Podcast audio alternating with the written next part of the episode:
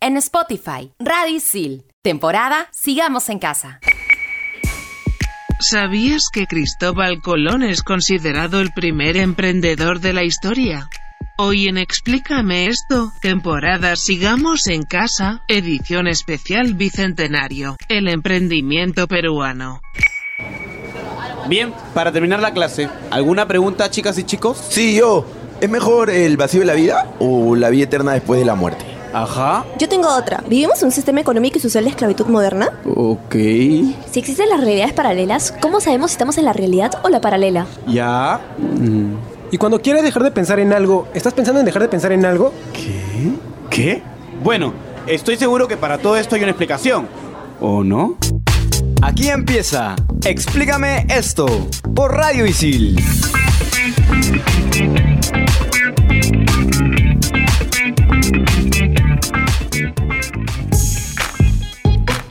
Bienvenidos a este nuevo programa aquí en Explícame esto, temporada Sigamos en Casa, edición especial Bicentenario. Estoy conectadísimo amigos aquí con André, Esteban y por supuesto mi amada Isabel. Hola Isabel. Buenas, buenas mis chiqui babies, los saluda la empresaria del año. Con mi venta de saludos en video he ganado más dinero que estos locutores en toda su vida. Son las ventajas que tiene ser la voz principal de este programa. Ja ja ja, con todo este dinero monto tres empresas más mientras ustedes se quedarán aquí hablando solos. Hola Isabel, te adoro.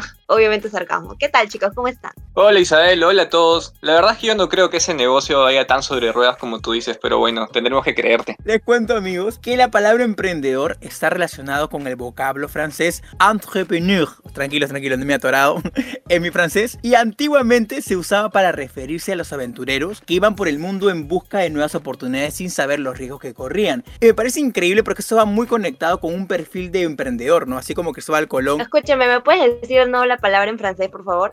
Entrepreneur. Ay, ay, ay, ya, ahora sí.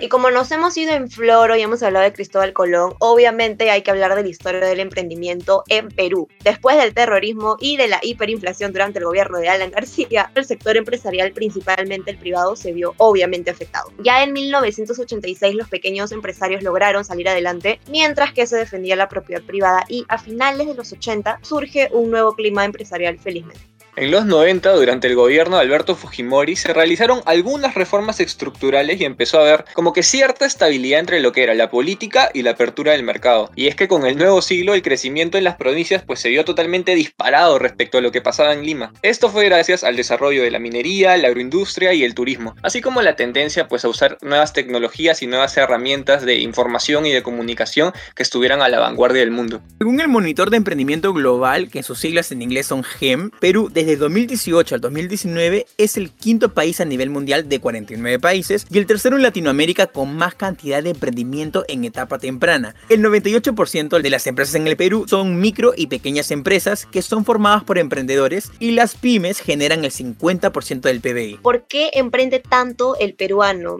Hay dos razones principales. Puede ser por necesidad o por oportunidad. En este caso el 23.1% emprende por necesidad y el 53.1% emprende por oportunidad. Y hay que tener en cuenta que el 50% de los emprendedores en etapa temprana no cuentan con estudios técnicos ni universitarios. Mira, qué interesante porque según el estudio de Mujeres del Pacífico sobre programas del Estado dirigido al emprendimiento femenino, el Perú es el país con mayor tasa de emprendimiento femenino en la región. O sea, las mujeres emprenden más que los hombres, pero el dato está en que las mujeres lo hacen por necesidad y los hombres por oportunidad. Mira, y avalando lo que cuentas Esteban, mira, ACEP divide en seis las principales razones por las que la mujer peruana emprende. Uno, por ejemplo, no tener experiencia laboral. Dos, tiene un salario insuficiente. Tres, carrera truncada, ya sea por motivos económicos, etc. Cuatro, por insatisfacción profesional. Cinco, por deseo propio. Y seis, ganas de seguir desarrollándose. Ipsos realizó un estudio y mostró que el 20% es adulto joven con una edad promedio de 40 años y el 53% tiene estudios técnicos superiores. Y además, el 56% de los empresarios son de provincia y un 44% de Lima. Yo creo que la mayoría pensaría que es al revés, ¿no? Por el tema de la centralización, etcétera. Pero más bien yo creo que justo por la misma necesidad es que en provincia hay una cantidad mayor en comparación a la de Lima. Según la PECAP, que es la Asociación Peruana de Capital, Semilla y Emprendedor, somos el único país donde las mujeres reportan tasas de emprendimiento en micro y pequeñas empresas más altas que los hombres. De este modo, el 60% de emprendedores en el país son mujeres. Para todos aquellos que quieren aprender, les cuento un datazo. La Asociación de Emprendedores del Perú compartió las principales características del emprendedor peruano. Entre ellas se menciona, por ejemplo, que son súper exigentes. Otro que negocian constantemente. Y es que, amigos, ¿quién no ha caído en ese negocio? Yo me ha pasado que he comprado algo y me dicen, oye, tengo de otro sabor, llévate dos, pues te doy una oferta. Y como, ah, ya. A mí un poco me tontean y siempre me venden así por dos, por tres. También, amigos, les gusta recibir órdenes y están dispuestos a aprender más sobre el mundo digital. Exactamente, Diego Alonso. ¿Sabes qué? Acabo de encontrar un test súper top para saber si tenemos espíritu emprendedor. Yo diría que sí, ya, pero vamos a ver qué onda. Así que mientras nosotros hacemos eso, los dejamos con Ítalo, es nuestro reportero estrella de Peruvian in Context. Y luego ya regresamos aquí en Explícame esto, temporada Sigamos en Casa, edición especial Bicentenario por Radio Isil. Hi, hi amigos, soy Ítalo reportando desde Peruvian in Context. Sí, desde Peruvian in Context. Emprendimiento peruano. Peruvian in Context no se hace responsable si después de Seifo te da ganas de emprender. Apuesto que... ¿No sabías esto? Hicimos una encuesta a la comunidad de ISIL sobre el emprendimiento peruano. ¿Qué tipo de emprendimiento peruano consumes? El 85% coincidió en prendas de vestir y de accesorios, y el 15% postres. Muchos peruanos comercializan productos textil ya que son útiles y necesarios para todas las personas. Sí, para todas las personas. Momento hype. El 100% de los sicilianos quiere emprender. Dato datín datazo. Los sicilianos recomiendan. Si te gustan los postres saludables, MrSteven.p. Si amas la ropa, Trendy Style es lo tuyo. Si apuntas todo, Alcahuetas Papelería is the queen. Finally. ¿Por qué crees tú que es bueno emprender? El 85% respondió que es una experiencia de vida y el 15% que es mejor ser tu propio jefe. Todo esto te lo cuenta y te lo de Peruvian in Context. Sí, Peruvian in Context. Recuerda que si lo sabías, ¡estupendo! Y si no, yo te lo cuento. Bye bye, goodbye.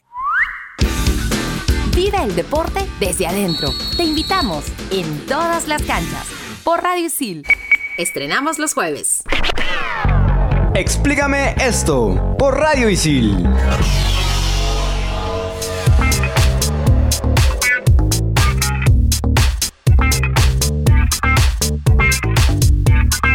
De vuelta en Explícame esto, temporada Sigamos en Casa, edición especial Bicentenario por Radio y La verdad, chicos, hola a todos, hola André, hola Diego. Yo la verdad estoy muy emocionada por ese programa y por ese bloque también porque se viene lo que más me gusta a mí. Yo les quería preguntar, amigos, si cuando estaban en el cole tuvieron un proyecto sobre el Junior Achievement Perú. No sé, a ver, cuéntenme un poquito. Yo, André, la verdad, nunca he tenido ese proyecto en mi colegio, pero hubiese pagado lo que sea para tenerlo, porque me parece muy, muy chévere el formato. Ni siquiera sé de qué trata el formato, por favor, cuéntame, culturícenme. Yo, la verdad, disfruté mucho ese proyecto. Básicamente, lo que busca es enseñar de manera práctica los conceptos de preparación para el trabajo, emprendimiento, obviamente, educación financiera. Tienes que tomar decisiones inteligentes sobre, no sé, inversión, público objetivo. O sea, literal es crear una empresa y como que tu salón se divide en áreas, ¿no? El área de contabilidad, de publicidad, de venta, etcétera. Y es recontra chévere. Y así como existe este programa, hay un montón de organizaciones que tienen muchos más. Y yo creo que es muy importante porque la cultura del emprendimiento desde el colegio es algo que nos va a ayudar toda nuestra vida. Y qué mejor que en una época en la que lamentablemente no nos enseñan muchas cosas chéveres, pues porque hasta ahora no he visto nada que tenga que ver con trigonometría, por ejemplo, en mi carrera, pero que incluso había una feria en la que todos los colegios, era como una competencia, pues, ¿no? Porque todos los colegios tenían que hacer sus productos, era demasiado chévere. A mí me parece lo caso que existan ese tipo de iniciativas. A mí me parece súper chévere estas iniciativas, sobre todo por la educación financiera. De hecho, es algo que nos acompaña por el resto de nuestras vidas y yo creo y soy partidaria de que sea un curso más en el colegio, ¿no? Que tengas el curso de educación financiera. Por otro lado, yo creo que estos concursos, como que iniciativas, te ayudan mucho a decidir tu futuro, ¿no? Yo creo que si hubiese participado, probablemente hubiese estudiado administración de empresas o de todas maneras me hubiese encargado de la publicidad de la marca o del negocio que hubiese creado. No sé, chicos, ustedes, pero ¿qué producto hubiesen creado si hubiesen participado del concurso? Por ejemplo, yo crearía un producto para comer. Fijo, eso nunca pierde. Mi prom lo que hizo fueron trufas de diferentes cafés. Y fue un golazo, la verdad, ¿ah? buenazas. Oh, buenísimo, ya tengo hambre. A mí me encanta cocinar, te cuento. Ya. Incluso en pandemia hice pollo a la brasa y todo así en la receta de TikTok. Pero me gustaría emprender un negocio así de postres, porque me parece que es como un detalle así como de amor. No sé, siempre relaciono el azúcar con el amor, así que no sé. Puede ser que sea eso. Creo que el peruano tiene en su ADN esta cultura de emprender. Por ejemplo, ustedes cuando les pregunté me decían, ah, sí, podemos emprender tal cosa, puedo hacer tal cosa. Y es que investigando un poco, encontré una entrevista de Fernando Núñez Paso, que es el socio de auditoría en Ernst Young en Perú y escribió en, en Business Empresarial que el Perú no solo presenta todas las estadísticas de una economía emprendedora, sino que también parece llevarlo impreso en su ADN cultural. Y eso me parece magnífico y nos representa, eso sí me representa la verdad, porque el peruano se siente capaz de asumir los retos de un emprendimiento independientemente del contexto macroeconómico que se presente. Por ejemplo, si el Perú está viviendo una crisis, ya sea política, social, yo creo que es muy chévere que el peruano tenga esos pantalones y tenga la valentía para seguir emprendiendo, más allá de que tenga un futuro incierto. A mí me encanta eso y es aplausos para ellos. Por ejemplo, en pandemia, obviamente era súper común ver en, Instagram así vender beanies, poleras de todos los colores. Era como algo top de todos los días, literal. Los anuncios me salían de poleras, poleras, poleras. Así que me parece que la tendencia y la vanguardia tiene mucho que ver, ¿no? Por ejemplo, hablando de una tendencia que a mí me encanta, que es mi favorita, es ecoinnovación. Para los que no saben, es la conciencia por el medio ambiente. Y lo interesante de todo esto es no solamente crear productos que solo faciliten el día a día, sino que también aporten al planeta. De hecho, eso atrae la atención de clientes potenciales. De manera personal les cuento que tengo un cepillo de bambú, ya que es biodegradable. También tengo una cañita de metal que tiene para limpiar y todo, que la llevo para no usar plástico, ¿no? Y como las bolsas, por ejemplo, del supermercado, que son hechas de yuca. ¿Y sabes qué es lo, mejor de todo esto? Que ellos se han dado cuenta, o sea, las personas que siguen esta tendencia de la ecoinnovación, que nuestra generación es bastante ecoamigable, o sea, nosotros estamos bien interesados en reciclar, comprar ropa que sea pues también ecoamigable, nos preocupa nuestra huella medioambiental, entonces obviamente cuando lanzan estos productos nosotros somos como su principal público objetivo, como tú por ejemplo que has comprado todo lo que nos has contado. Y esto se podría decir que está como junto al hecho de que la salud y el bienestar también se ha vuelto ahora como un lujo tras la pandemia y todo el tema de la salud, etcétera, estar sano, mantenerse sano es algo que ahora nosotros como que estamos persiguiendo. Y podemos verlo, por ejemplo, en el hecho de que se ofrecen clases virtuales de yoga, ejercicios de meditación, consultorías de alimentación o estilos de vida saludables, también sobre psicología, asesorías. Y todo esto hace que de manera individual, obviamente, porque no tenemos pues como mucha socialización, el aislamiento y tal, pero nos ocupamos nosotros y de una u otra forma también de, del resto, ¿no? Porque por ejemplo, eh, hace un tiempo yo empecé a llevar algunas asesorías de psicología y lo recomendé, lo súper recomendé a mis amigos y es como una cadena. Yo siento que eso es lo más divertido de nuestra, generación, que es como una cadena. Nos recomendamos todo y es como que vamos a ser luego la generación con salud mental más top. Van a ver. no, definitivamente la mejor publicidad es la que se recomienda. Y yo siento que es como un rubro que está emergiendo, pero creo que con el tiempo va a ser una categoría más. Y hablando de estas categorías que ya se están posicionando y ya van a tener un futuro futuro más sólido cada día, ya que las plataformas de streaming y video como Twitch, YouTube, TikTok se han vuelto una oportunidad para emprender otro tipo de negocio basado en el entretenimiento, ¿no? Porque ahora la gente busca contenido más allá de lo que te ofrece la televisión, ¿no? De hecho, ya tú puedes elegir el contenido que quieres ver y eso está bien porque tienes la libertad de elegir lo que te gusta, ¿no? No es que se te imponga el contenido, se te imponga lo que quieras ver, al contrario, hay esa libertad. Y en ese sentido, obviamente, hay más audiencia, hay más personas que te miran, hay más variedad sobre todo y eso me parece muy chévere. Digamos que el negocio ahí sería en recibir las donaciones que te dan tus suscriptores o la gente que te está viendo y también trabajar con marcas que te están promocionando, ¿no? De hecho, tú le haces publicidad a una marca o la mencionas en un video o en algún stream y ya también es una forma de sacar dinero con eso y sobre todo porque, como ya lo decía, la libertad de contenido de lo que puedes ver en internet versus la televisión es increíble y tienes infinitas posibilidades me parece muy, muy chévere porque no hay filtro también, ¿no? De hecho, yo puedo decir lo que quiero en internet, en cambio en la TV hay como un poco más de, más de censura por ese lado. Y San, tú comentabas algo que me parece increíble. Eh, TikTok, qué bestia, cómo se puede hacer viral algo tan rápido. Te comento también que hay muchas empresas y muchas marcas exitosas que son peruanas. De hecho, los que están escuchando conocen muchas y probablemente otras las conoces, pero no sabes que son peruanas. Hablemos, por ejemplo, de Lu Botanicals. Esta es una marca peruana de productos de belleza y cuidado natural de la piel. Fue creada por Lourdes Martínez y busca, mediante su emprendimiento, empoderar a las mujeres y además promover el amor propio. Lo súper chévere de esta marca es que la mayoría de sus productos son orgánicos y antes los fabricaban de manera casera, pero ahora llegan a todo el Perú y a todo el extranjero. Y otro punto importante es que son cruelty free la emprendedora, la persona que está detrás de todo este negocio, tiene una historia muy, muy inspiradora que a mí me encanta y gracias a TikTok la conocí también. Y por otro lado, quiero hacer una mención honrosa a María Almenara, cafetería y pastelería, ya que ganó el segundo puesto de la categoría cafetería y complemento del primer concurso de cafés de Lima organizada por la Cámara de Café y Cacao. Así que es una marca muy chévere también, que se preocupa mucho por ese branding, por esos mensajes que quiere dar. Me parece muy creativa definitivamente. Te voy a contar, María Mena tiene una torta de chocolate que es buenísima y no empalada. Te la voy a invitar, de mi cuenta corre, te voy a invitar una torta para que pruebes. De, todas maneras. Otra empresa súper chévere e interesante es Boquitas Perú, que vende plantas carnívoras pequeñas bajo el concepto de la mejor mascota vegetal. Pues Incluso te entregan una partida de nacimiento para que tú puedas cuidar súper bien a tu plantita y todo. Pero ya una mascota tipo como una planta carnívora yo creo que es otro nivel también. Yo fijo me compraría una. Y justo hablando de creatividad, les voy a contar acerca de la marca Renacer, que es un emprendimiento de chocotejas que tiene una presentación diferente. Están hechas en una pequeña cápsula de diferentes colores, están rellenas y bañadas de chocolate proveniente de Cusco.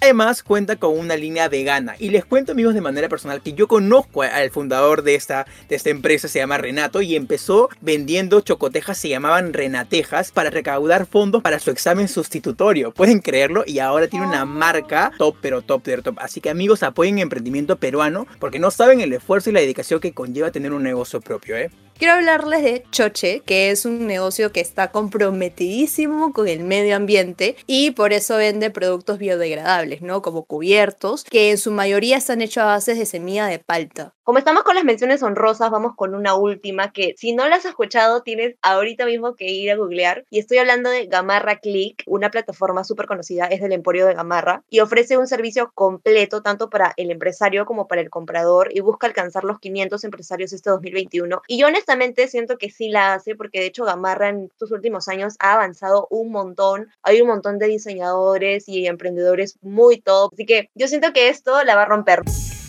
la comunidad chambeadora y pilas de Isil, no como estos locutores que no saben nada al respecto. Hablan de emprendedores cuando no han sabido emprender rumbo fijo en sus carreras. Ja ja ja. Se tenía que decir y se dijo.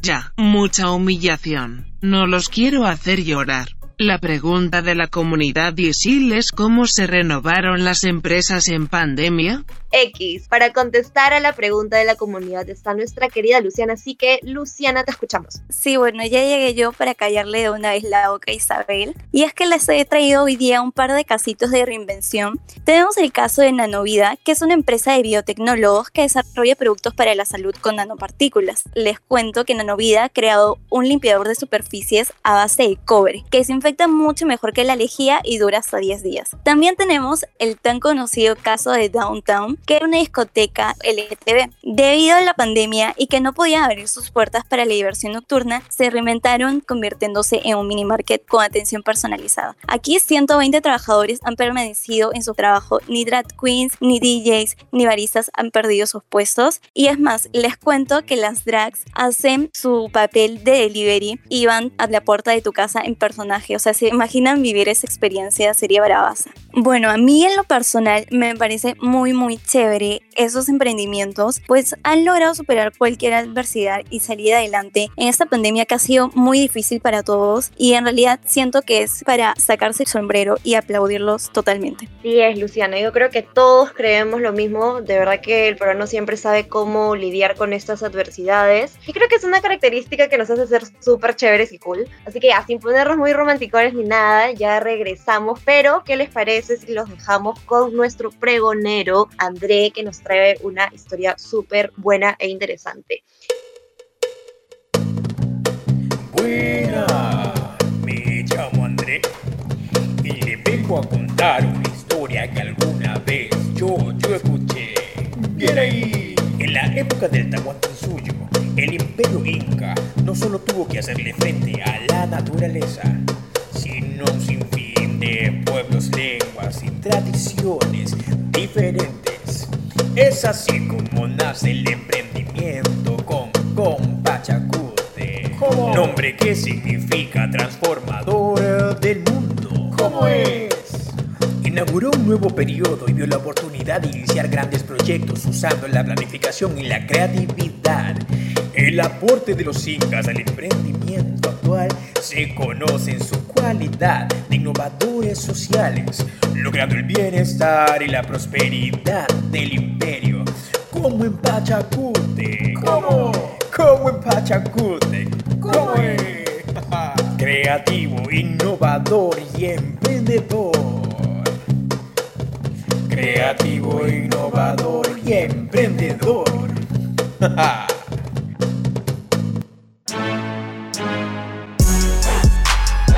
Hablamos con gente pop sobre temas top. 10 preguntas y media. Por Radio Isil.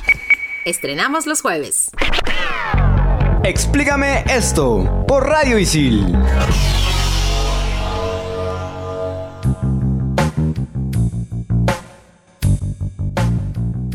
Y para este bloque tenemos el queridísimo Top 5 a cargo de Diego Alonso. Por favor, Diego Alonso, sorpréndenos. Actos diarios que pudieron ser emprendimientos.